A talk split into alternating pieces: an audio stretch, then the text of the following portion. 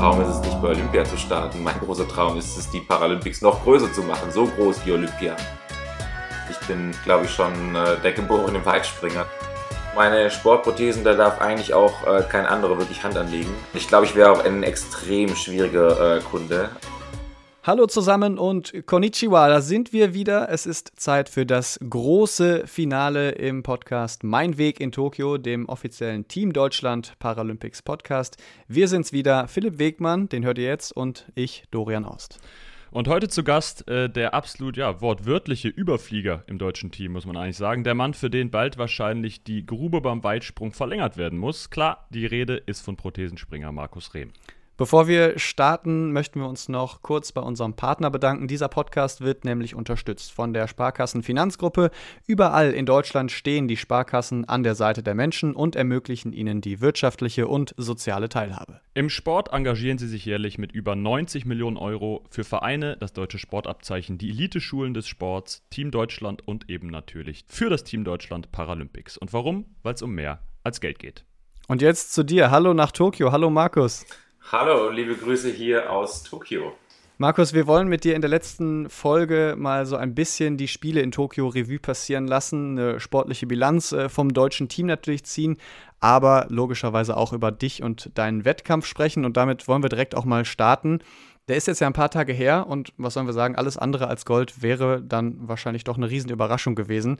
Bist du denn jetzt glücklich mit der Goldmedaille oder ist es dann auch eine Spur Erleichterung, die da mitschwingt, äh, wenn man sie dann am Ende äh, um den Hals hängen hat? Ja, ist auf jeden Fall eine riesen Erleichterung. Ähm, es ist alles kein Selbstläufer. Natürlich muss man auch erstmal am Tag X, wenn es drauf ankommt, äh, die Leistung abliefern. Aber ja, ich bin jetzt einfach wahnsinnig glücklich, ähm, dass auch dieser ganze paralympische Zyklus jetzt äh, gut zu Ende gegangen ist. Der war jetzt nicht vier, sondern fünf Jahre. Und äh, ich glaube, als Athlet braucht man auch so einen Abschluss. Und wenn es dann natürlich noch mit der Goldmedaille gekrönt ist, dann äh, ist so ein Abschluss äh, umso schöner. Was so ein bisschen verrückt war zu sehen irgendwie, äh, bei deinem Wettkampf, du springst in die Grube, gehst raus, schüttelst so ein bisschen den Kopf, so ein bisschen unzufrieden. Äh, andere, die mit dir springen im gleichen Wettkampf, möglicherweise persönliche Bestweiten, sind trotzdem 80 Zentimeter hinter dir. Dein Sprung war ja 8,18. Äh, das war irgendwie verrückt, dass du eigentlich so, äh, ne, man müsste eigentlich jubeln und so und bist so weit und trotzdem so, na, hat nicht gereicht. So sah es aus. Ja, ich, das ist immer ganz spannend. Ähm, natürlich ist jetzt für, für den Außenstehenden, der, der sieht das erstmal nicht und denkt so, naja, warum springt der über 8 Meter? Der hat doch eigentlich schon einen guten Sprung. Ähm, warum freut er sich nicht? Aber klar, ähm, ich, ich weiß, was ich äh, imstande war zu, zu springen. Und es wäre, glaube ich, ein bisschen mehr drin gewesen, äh, weitentechnisch, was am Ende des Tages nicht mehr zählt. Es zählt die Medaille. Aber da bin ich einfach auch Leistungssportler durch und durch. Ähm, wenn ich an den Start gehe, will ich auch alles geben und eigentlich auch alles Mögliche rausholen. Und äh, ja, die 8,18 Meter sind, sind okay, die sind gut, aber ich glaube, im letzten Versuch hat man nochmal gesehen, dass es auch deutlich weitergehen könnte. Der war von unserem Biomechaniker grob auf 8,40, 8,45 geschätzt. Das wäre mir ähm, auch ganz recht gewesen, wenn es noch ein paar Zentimeter mehr gewesen wäre. Aber alles gut. Ich habe mich am Ende des Tages wirklich gefreut. Ähm, aber während des Wettkampfs war ich einfach sehr fokussiert und habe einfach versucht, auch das Beste zu geben bis zum letzten Versuch. Und wenn es dann nicht gereicht hat, ist alles gut. Die Medaillenfarbe stimmt trotzdem. ähm, und äh, ja, vielleicht geht es dann beim nächsten Wettkampf wieder ein paar Zentimeter weiter. Du hast eben schon angesprochen, dass jetzt der paralympische Zyklus vorbei ist. Fällt dann jetzt auch so ein bisschen so diese, diese Anspannung ab und man muss ja dann auch erstmal so ein bisschen wieder vielleicht vom Sport wegkommen, um dann wieder neuen Hunger wieder zu entwickeln, oder? Ja, ich habe mir auch dieses Jahr ähm, fest zum Ziel genommen, dass ich äh, jetzt meine ausgiebige Pause mache. Ich habe in all den letzten Jahren nie länger als drei Wochen Pause gemacht. Eigentlich hat es nach zwei Wochen schon oft aufgehört und ich habe wieder angefangen zu trainieren. Ähm, ich glaube, dieses Jahr brauche ich ein bisschen länger. Die Saison hat wirklich viel Energie gekostet, viel Kraft gekostet. Ähm, auch diese Verschiebung der ähm, Paralympischen Spiele ähm, war auch für den Kopf nicht immer ganz einfach.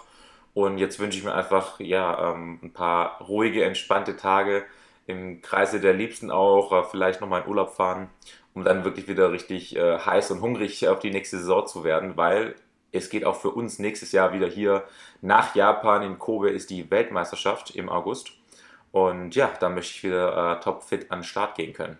Und das Jahr hat ja äh, einiges für dich bereitgehalten, wenn man so will. Ähm, nicht nur das Gold, was du jetzt geholt hast, das dritte in Serie im Weitsprung, äh, auch einen neuen Weltrekord aufgestellt mit 8,62 Meter. Viele sagen vielleicht dann, ja, gönn dir doch mehr Pause, ne? mach doch mal sechs Wochen, musst du eigentlich gar nicht trainieren, äh, so gut wie du bist. Wenn du jetzt gerade auch sagst, ja, jetzt muss die Pause mal ein bisschen länger sein, wie motivierst du dich dann immer doch noch zu sagen, doch, ich will noch mehr, ich will doch noch mal den, mich selbst toppen, mich selbst überbieten? Ja, für mich geht es wirklich um, um auch meine eigenen Grenzen zu verschieben. Ich will auch rausfinden, wie weit es gehen kann. Und jetzt ist der Moment da. Ähm, ich kann das nicht in äh, fünf äh, oder zehn Jahren machen, sondern jetzt habe ich das richtige Alter dafür, äh, um nochmal alles rauszuholen. Und ja, ich bin gespannt. Also ich glaube, keiner hat irgendwie erwartet, dass ein Parasportler oder vor einigen Jahren jetzt keiner erwartet, dass ein Parasportler über 8 Meter, über 8,5 Meter springt oder sogar weiter springt als der deutsche Rekord. Ähm, der liegt nämlich bei 8,54 Meter. Und ja, mit den 8,62 ist der paralympische deutsche Rekord jetzt höher als der olympische. Und das sind alles so Dinge, wo ich sagen muss, ja, ich, ich will einfach gucken, wie weit es gehen kann. Und, und das reizt mich tatsächlich. Also äh, mit der Weite ist man jetzt äh, unter den 15 besten Weitspringern der Welt, die jemals, äh, ja, also weitentechnisch ist man damit wirklich in den Top 15. Und ja, vielleicht schafft man auch nochmal in die Top 10 zu kommen, also in die, zu den 10 besten Weitspringern ever zu gehören. Boah, das klingt schon ziemlich krass und ähm, das wäre doch was. Ja, wäre in der Tat was. Zwei der absolut besten äh, sind Carl Lewis und Mike Paul. Du hast äh, in einem Interview erzählt, dass du dir gerne äh, deren legendären Wettkampf von der Leichtathletik-WM vor exakt 30 Jahren, 1991 und lustigerweise auch in Tokio war dieser Wettkampf, dass du dir das öfter mal noch anschaust, weil es eben so ein verrückter Wettkampf war, wo sie sich wirklich von Sprung zu Sprung überboten haben. Äh, wünschst du dir auch manchmal so einen Wettkampf, äh, wo es wirklich so um Zentimeter dann am Ende geht? Ja, absolut. Also genau das äh, suche ich mir natürlich auch hier und da bei äh, Wettkämpfen mit olympischen Athleten. Ähm, wirklich diesen, äh, diesen Fight um die letzten Zentimeter. Und äh, das ist auch einer der, ähm, der großen ähm, Ziele auch für die Zukunft, dass man noch mehr auch gemeinsam Wettkämpfe macht, weil äh, die Leistungen sind vergleichbar, ähm, weitentechnisch. Und für die Zuschauer ist es, glaube ich, super spannend. Und wie man auch am Ende des Tages das Ganze wertet oder bewertet. Letztendlich machen wir alle Weitsprung, wir haben äh, alle eine Leidenschaft, das ist die Leichtathletik und wollen das einem möglichst breiten Publikum auch nahebringen und äh, vielleicht auch eine, eine, schöne Show draus machen. Und ich glaube, das können wir gemeinsam noch viel besser als alleine. Und auch deswegen würde ich mir wünschen, dass wir in Zukunft schöne gemeinsame Wettkämpfe haben.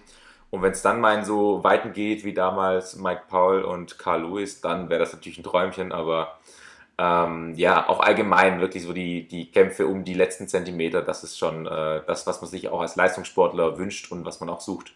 Man sagt ja so gerne, Konkurrenz belebt das Geschäft. Meinst du, das wäre in deinem Fall auch so, dass wenn du eben diesen Wettkampf hättest, dass du noch zu ganz anderen Sachen äh, imstande zu leisten wärst? Ja, ich kann mir das schon vorstellen. Also im Training geht es halt meistens auch ähm, viel um meine eigene Leistung. Also ich äh, muss immer sehr drauf schauen, okay, wie weit will ich springen. Also ich muss mir natürlich auch Ziele setzen. Mein Ziel ist es nicht, ähm, Konkurrent XY zu schlagen, sondern mein Ziel ist es, meine eigene Weite erneut zu schlagen. Und natürlich ist es schön, wenn man äh, auch andere Athleten äh, hat, mit denen man sich duellieren kann, weil dann sehe ich vielleicht über Social Media, wie sie gerade trainieren und sehe, wow, das sieht schon gut aus, das, wow, die werden gefährlich nächstes Jahr das ist nochmal eine andere Motivation. Ähm, ich hole mir die meistens über meine eigenen Weiten und versuche eigene Bestleistungen aufzustellen im Training.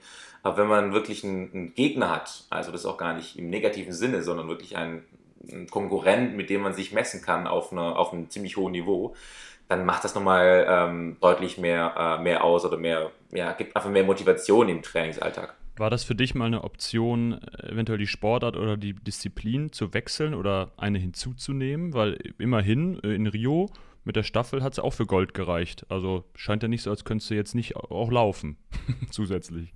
Ja, laufen geht. Ähm, ich habe es ganz am Anfang äh, eine Zeit lang gemacht, war aber nie so wirklich der Sprinter und ich habe auch gemerkt, das ist nicht so meins. Also ich bin glaube ich, schon äh, der geborene Weitspringer. Das passt äh, viel, viel besser irgendwie auch zu mir, zu meiner, ähm, zu meiner Persönlichkeit, auch zu meinen Talenten.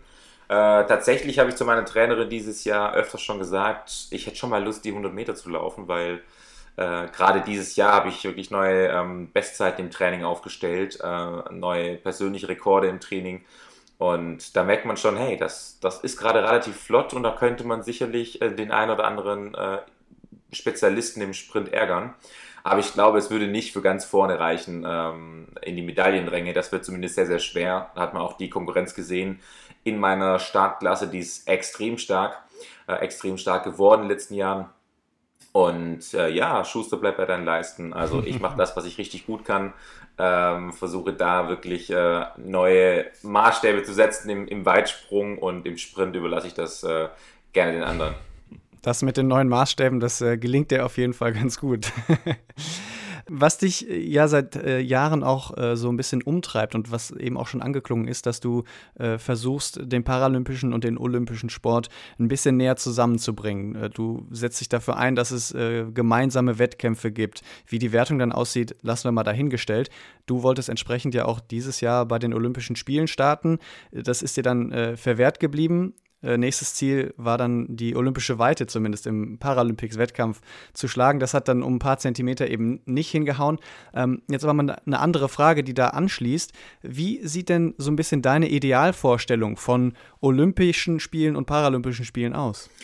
Ja, ich glaube, dass es in Zukunft ähm, weiterhin getrennte Veranstaltungen bleiben sollten, weil sonst würden ganz, ganz viele Athleten hinten runterfallen. Und das ist auch nicht Ziel ähm, meiner ähm, Idee äh, oder meiner Bewegung. Ich glaube, ähm, dass wir einfach näher zusammenkommen sollten. Man merkt es dieses Jahr schon und das ist mir echt positiv aufgefallen, dass zumindest was äh, die Präsenz der Logos angeht, dass da viel passiert ist. Es war vor einigen Jahren undenkbar, dass irgendwo hier im paralympischen Dorf noch die Ringe auftauchen. Es war undenkbar, dass in den Bildern irgendwo die Ringe auftauchen oder auf äh, die Ringe und das paralympische Zeichen auf einem Produkt ist, wie zum Beispiel hier der Getränke. Also auf den Getränken sind überall die Logos ähm, zusammen zu sehen.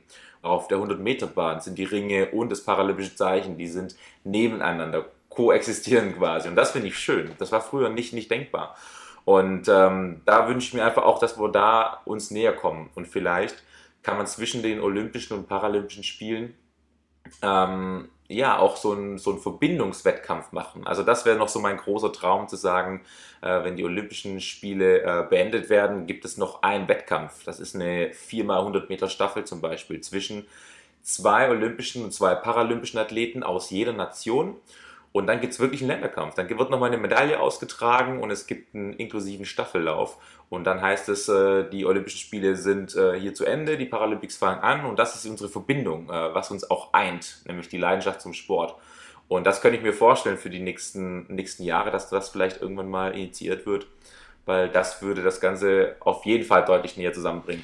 Das heißt, ähm, so ein Durchmischen wäre gar nicht so dein Vorschlag. Also ich meine jetzt nicht durchmischen sportlich, dass die Athletinnen und Athleten zusammen starten, sondern man könnte ja auch sagen, man macht eine riesige, ein, eine Mal riesige Spiele und trägt einfach an gleichen Tagen meinetwegen alle 100 Meter Sprints aus, egal ob olympisch oder paralympisch.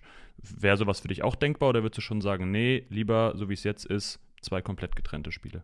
Ich glaube, zwei komplett getrennte Spiele sind insofern auch wichtig, weil äh, das logistisch gar nicht funktionieren würde. Also ähm, sonst wären die ähm, Olympischen und Paralympischen Spiele so ein Riesenprojekt. Das ist ja jetzt schon sehr umstritten, was auch die Nachhaltigkeit angeht, äh, der Olympischen Spiele vor allem. Und ich glaube, deswegen äh, werden das auch in Zukunft getrennte Veranstaltungen bleiben.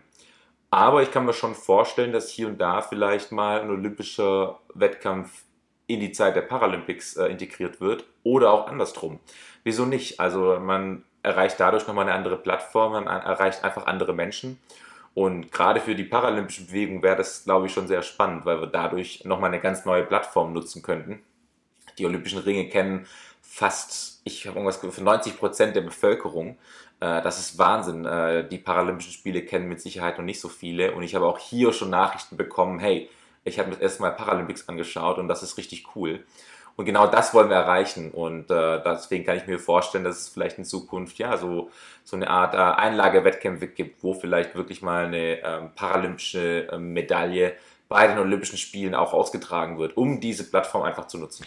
Dann kommen wir doch mal auf Tokio konkret zu sprechen. Wie wird da die paralympische Bewegung so wahrgenommen, vielleicht auch von den äh, Japanern selbst? Äh, kriegst du da viel mit? Ja, so richtig viel mitbekommen ist halt äh, aktuell wirklich schwer, weil wir ziemlich isoliert sind. Ähm, was gut ist äh, für die ganze ähm, äh, Pandemie-Geschichte, was natürlich nicht so schön ist äh, für, das, für das Flair, was sonst immer bei Olympischen und Paralympischen Spielen ähm, herrscht. Aber man merkt hier schon äh, auch die Begeisterung. Also wir haben zum Beispiel Leute, die direkt vor dem Paralympischen äh, Village stehen und äh, Plakate hochhalten, wenn wir mit den Bussen vorbeifahren. Das heißt, da steht eine, eine Dame da vorne, hat extra Plakate gebastelt äh, und die steht da an so vielen Tagen in der Woche und hält die Plakate hoch, dass wir sehen, äh, dass sie ein Riesenfan ist. Ähm, oder auch am anderen Ausgang stehen äh, Kinder mit ihren Eltern, ähm, um ja hier und da mal ein oder zwei Athleten zu sehen. Also wirklich nicht viel, weil wir dürfen ja nicht raus, maximal zur Presse ähm, oder ins Studio. Und da stehen die da und, und, und warten und, und freuen sich, wenn man vorbeigeht und äh, teilen Geschenke aus. Ich habe gestern, ich war kurz da, habe ein paar Pins verteilt. Da äh, sind immer alle ganz heiß drauf, diese Pins, die man sich anstecken kann. Ähm, das ist hier immer so eine, eine Währung tatsächlich bei den Olympischen und Paralympischen Spielen, wird immer viel ausgetauscht zwischen den Nationen. Und die haben sich wahnsinnig gefreut und auch mir Geschenke überreicht, von Süßigkeiten bis, ähm, bis äh, Fächern. Also wirklich ganz, ganz toll, ganz herzlich und es hat so einen Spaß gemacht, äh, den neugierigen Kids da ein paar Fragen zu beantworten. Äh, und darum, das, das macht es schon tatsächlich aus. Also man kriegt schon so ein bisschen was mit. Ähm, aber wäre natürlich schön, wenn die Stadien auch voll sein könnten, weil dann wird man, glaube ich, von diesem Flair mehr mitbekommen. Und ich glaube, dann würde auch vielleicht mehr und nachhaltig ähm, sich etwas verändern hier du bist ja auch schon so ein bisschen das Gesicht des Parasports. Auf jeden Fall des Deutschen, aber auch international äh, kennt man dich einfach logischerweise durch deine Erfolge, ähm, auch durch dein Bestreben bei den Olympischen Spielen antreten zu wollen. Ähm, da schließt sich dann so ein bisschen die Frage an, wenn es jetzt zurück nach Deutschland geht, geht es dann zurück in eine Welt, wo du wieder so ein bisschen untertauchst, wo du wieder komplett aus dem medialen Fokus ähm, so ein bisschen rausgeschoben wirst? Oder wie äh, wird das sein? Ja, das ist natürlich ähm, mit dem Fokus ist alles, äh, das kommt und geht natürlich in Wellen. Äh, jetzt ist äh, für uns wieder ähm, Training angesagt, äh, beziehungsweise Urlaub. Das heißt, ähm, es wird automatisch ein bisschen ruhiger, ähm, was ja auch dann mal ganz schön ist. Ja, bei uns ist die Saison meistens vom Frühjahr bis zum Herbst ähm, und gerade bei den Paralympischen Spielen äh, genießt man als Athlet natürlich noch mehr Aufmerksamkeit. Ähm, ist alles gut, ähm, hat alles seine Zeit und äh, es ist auch mal ganz schön, äh, wieder ein bisschen runterzukommen, den Kopf wieder frei zu kriegen, um dann nächstes Jahr vielleicht äh, nochmal für das ein oder andere, Thema zu kämpfen und einzustehen und dann vielleicht wieder ein bisschen in den Fokus gerückt zu werden, weil ja, es ist auch nicht immer leicht. Also man hat natürlich auch dann viele Kritiker. Ähm, ich habe das gerade dieses Jahr gemerkt, ähm, dass es auch viele nicht gut fanden, äh, was ich da versucht habe, auch bei den Olympischen Athleten zu starten, die meisten haben das leider ähm, nicht wirklich richtig betrachtet oder auch nicht reflektiert genug betrachtet. Ähm, das ist schon ganz spannend, was die auch äh, dann in meine Worte reininterpretieren, ähm, welche Aussagen oder mir auch in den Mund gelegt werden, dass ich die äh, Paralympics am liebsten abschaffen wollte und ähm, ja, dass mir das viel wichtiger wäre, bei Olympia zu starten, dass der Olympiastart ähm, mein großer Traum wäre. Ähm, das kann ich alles so gar nicht unterschreiben. Also mein großer Traum ist es nicht bei Olympia zu starten. Mein großer Traum ist es, die Paralympics noch größer zu machen, so groß wie Olympia. Ähm, ich, ich bin paralympischer Athlet, das ist so, bleibt so und ist auch gut so. Ähm, aber ich glaube, ein Start bei äh, olympischen Athleten oder auch bei Olympia würde uns einfach noch eine andere Plattform geben. Und das ist eigentlich ähm, der Schritt zu meinem großen Traum und nicht der große Traum selbst. Wir wollen äh, zu einem festen Bestandteil dieses Podcasts kommen und zwar gibt es Fragen aus der Community. Das Team Deutschland Paralympics äh, hat aufgerufen, dir, Markus, äh, Fragen zu stellen, die wir jetzt hier mal vortragen wollen. Nicht alle, sondern äh, eine Auswahl daraus. Und zwar Leo Ben fragt, wie hoch ist dein Puls eigentlich äh, vor dem Anlauf beim äh, Weitsprung? Hast du das überhaupt schon mal gemessen, frage ich mich. Ich wollte gerade sagen, ich glaube, ich habe das noch gar nicht gemessen. Äh, total spannend. Ähm, aber ich würde behaupten, direkt nach dem äh, Sprung ist es auf jeden Fall höher als davor. Ich bin immer relativ, äh, relativ ruhig und, und, und konzentriert ähm, und bin nicht so der Typ, der wahnsinnig aufgeregt ist. Und meistens habe ich den höheren Puls definitiv nach der Landung. Die zweite Frage aus der Community kommt von äh, C0B4LT und wer jetzt ein gutes äh, Vorstellungsvermögen hat, dann es soll wahrscheinlich Kobalt heißen, wenn man so sich hinliest und ausspricht. Äh, die Person fragt, äh, dürftest du an den Olympischen Spielen teilnehmen, wenn du mit links, also rechts ist ja dein Bein mit der Prothese, wenn du mit links abspringst? Ja, auch ähm, das kann ich gar nicht so beurteilen. Ich glaube eher zumindest. Also die Wahrscheinlichkeit wäre vermutlich, äh, vermutlich höher. Ähm, das würde aber bedeuten, dass man natürlich äh, einen kom kompletten Ablauf und komplette Mechanismen umstellen müsste. Äh, von seinem starken Bein äh, zum schwächeren Bein. Das ist schon wahnsinnig schwierig. Aber auch glaube, selbst dann äh, wird es noch ähm, Hindernisse geben, kann ich mir zumindest vorstellen, ähm, mit den Aussagen, die ich jetzt natürlich auch da oft zurückbekommen habe. Ähm, ich glaube, das große Problem ist, dass man ähm, den Medaillengewinnern sehr, sehr gefährlich werden könnte, weitentechnisch. Und bei Oscar Pistorius damals hat das ja funktioniert, aber da war auch klar, dass er vielleicht ins Halbfinale kommt, aber dann äh, zu mehr wird es dann nicht reichen, weil er da einfach zu weit weg war. Ähm, da hat es funktioniert mit dem Olympiastart. Ich glaube, umso näher man den Medaillenrängen kommt, umso mehr Gegenwind bekommt man auch. Und ähm, genau das habe ich, glaube ich, zu spüren bekommen.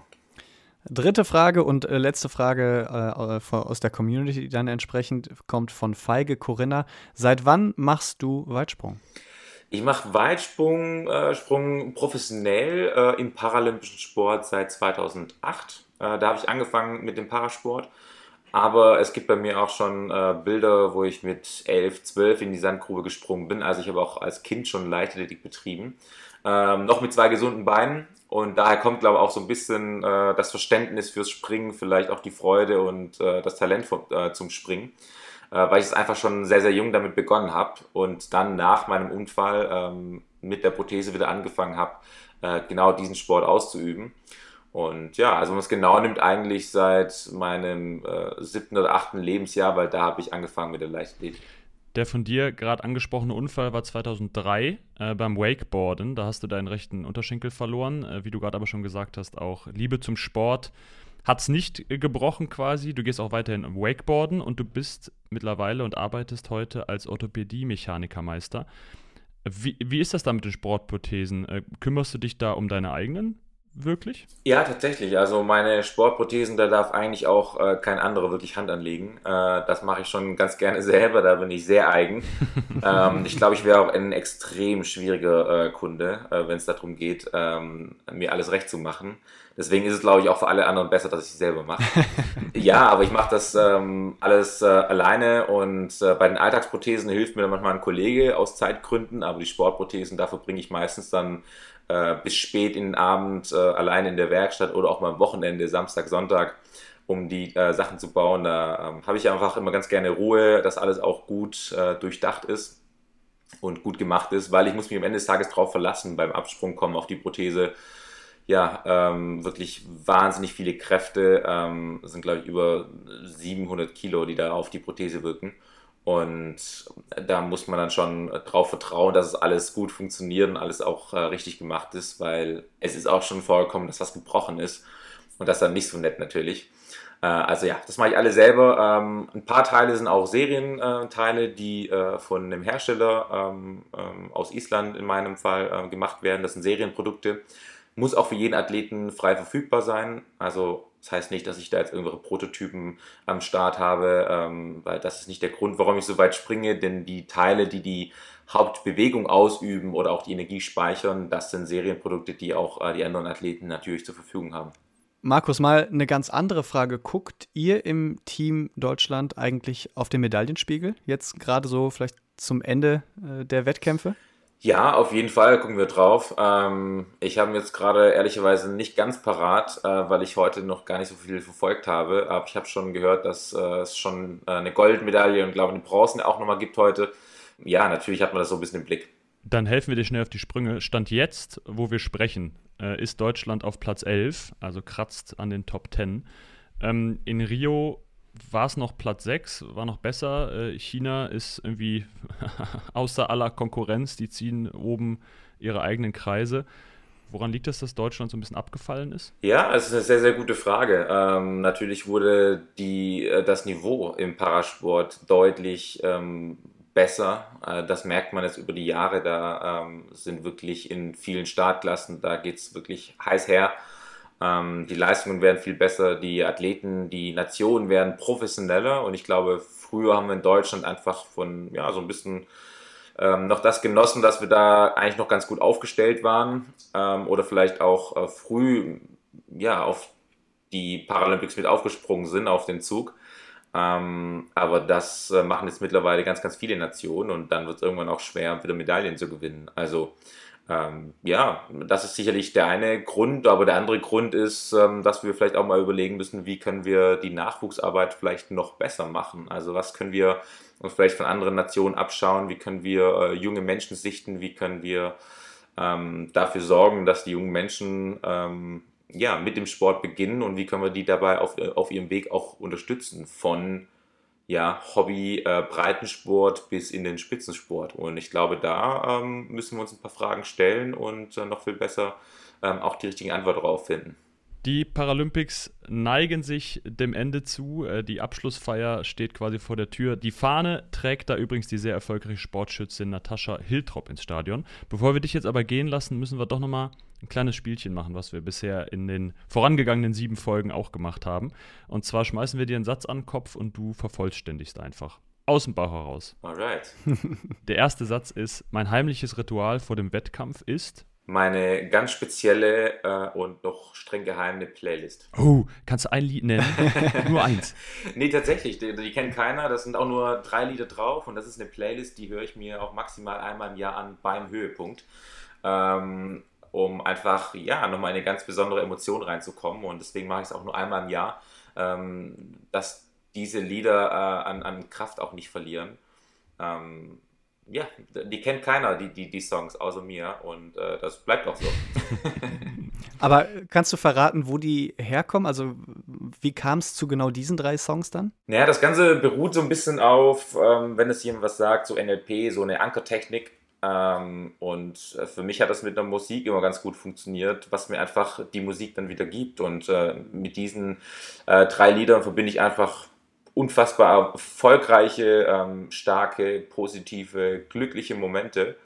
Ähm, und versuche mich dann einfach äh, kurz vorm Wettkampf äh, genau in diese Emotionen wieder reinzubringen. Also für viele sind ja immer, wenn man zu jemand sagt, ja, jetzt bist du aber ganz schön emotional, das ist ja oft auch was Negatives. Ähm, ich glaube auch, dass man aber, dass man Emotionen im Positiven extrem gut nutzen kann. Und da muss man sich einfach überlegen, was für eine Emotion brauche ich für die Situation, äh, für die ganz spezielle Situation. Und bei mir ist es einfach ähm, Spaß an dem, was ich tue, ähm, eine gewisse Portion äh, Dankbarkeit und vielleicht auch ähm, eine gewisse Portion ja, extra Motivation äh, oder so mein, mein Warum, ne? warum mache ich diesen Sport. Und ja, genau das hole ich mir dann einfach von dieser Playlist ab. Also die ist ähm, schon sehr, sehr gut ausgewählt und auch sehr gezielt ähm, auf diese Emotionen gesteuert. Kommen wir zum zweiten Satz. Mein japanisches Lieblingswort lautet Konnichiwa. Ähm, ich kenne nicht so viel, muss ich gestehen. Ähm, aber das habe ich hier gefühlt ähm, tausendmal gehört, wenn es reicht, weil die Volunteer hier so wahnsinnig gastfreundlich sind. Das ist echt unfassbar. Habe ich nirgendwo so erlebt und äh, finde es einfach wahnsinnig süß, wie viel Mühe die sich geben. Also das ist wirklich äh, großartig. Oder beim Essen gibt es noch eins, das heißt äh, Okonomiyaki. Das ist äh, so ein spezielles Gericht und das fand ich auch ganz witzig. Das musste ich, äh, glaube ich, fünfmal lesen, bis ich das irgendwie aussprechen konnte. Also Okonomiyaki. Klingt nach Zungenbrecher. Ja, genau. Äh, sehr leckeres Essen kann ich nur empfehlen. Also wenn es das irgendwo ähm, auf der Speisekarte mal gibt, gerne bestellen. Ja, das sind doch gute Vorzeichen für die WM nächstes Jahr in Kobe. Und Philipp, dann von dir der dritte Satz. Genau, der, der Schlusssatz, äh, den du noch vervollständigst, lautet: 2024 in Paris werde ich im besten Fall äh, um meine äh, vierte Weitsprung-Goldmedaille kämpfen. Das ist eine Ansage. ja, mal sehen. Ich habe das noch nicht, äh, noch nicht ganz äh, für mich entschieden, äh, wie lange ich äh, den Sport noch machen möchte, beziehungsweise wie lange ich auf dem Niveau den Sport noch machen könnte. Und ich glaube, auf einem deutlich geringeren Niveau das könnte ich nicht, das, das wäre nicht mehr ich, glaube ich. Davor, denke ich mal, muss man auch irgendwann sein gutes Ende finden, aber es sind nur noch drei Jahre und ich glaube, wenn man äh, dieses Jahr ähm, nochmal Weltrekord gesprungen ist, dann kann es so schlecht noch nicht sein. Und äh, ich denke, ähm, ja, ich entscheide jetzt das Jahr für Jahr. Die WM nächstes Jahr ist gesetzt Und danach sind sie ehrlicherweise auch nur noch zwei Jahre. Also ja, ich schiele schon ein bisschen Richtung Paris, äh, ist ja auch quasi äh, direkt äh, nebenan. Ja, lassen wir es aber noch so ein bisschen offen tatsächlich. Aber schön wär's. Sagt Markus Rehm und äh, wir würden sagen trotzdem aber jetzt mal vielleicht ein Ründchen Urlaub. Äh, das sei dir jetzt erstmal auch mal gegönnt. Schielen darfst du, aber entspannen musst du auch. ja, vielen, vielen Dank. Markus Rehm, also Goldmedaillengewinner von Tokio. Äh, dank dir für das Gespräch und ähm, einen guten Heimflug dann noch demnächst. Vielen Dank, hat mir auch großen Spaß gemacht.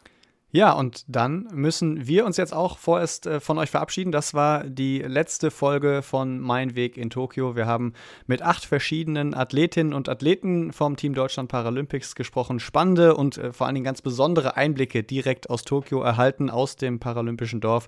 Hört da also auch gerne nochmal in die anderen Folgen rein, sind zeitlos und danke auch an die Sparkassenfinanzgruppe, die den Podcast unterstützt hat und ohne die dieser Podcast überhaupt nicht möglich gewesen wäre. Wer jetzt noch nicht genug hat vom Parasport, dem empfehlen wir noch den Podcast Alles Para. Den haben Dorian und ich, Philipp, von einem knappen Jahr ins Leben gerufen. Gibt es auch auf allen gängigen Streaming-Plattformen und auf Social Media, also da sonst gerne mal reinhören für weitere Infos rund um den Para- und Specialsport. Wir, das waren Philipp von Grade und ich, Dorian Aust. Bis dahin und ein letztes Mal. Domo arigato.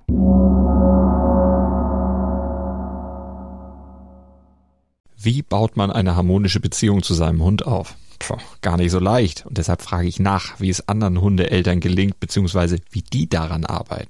Bei Iswas Dog reden wir dann drüber. Alle 14 Tage neu mit mir, Malte Asmus und unserer Expertin für eine harmonische Mensch-Hund-Beziehung, Melanie Lippisch.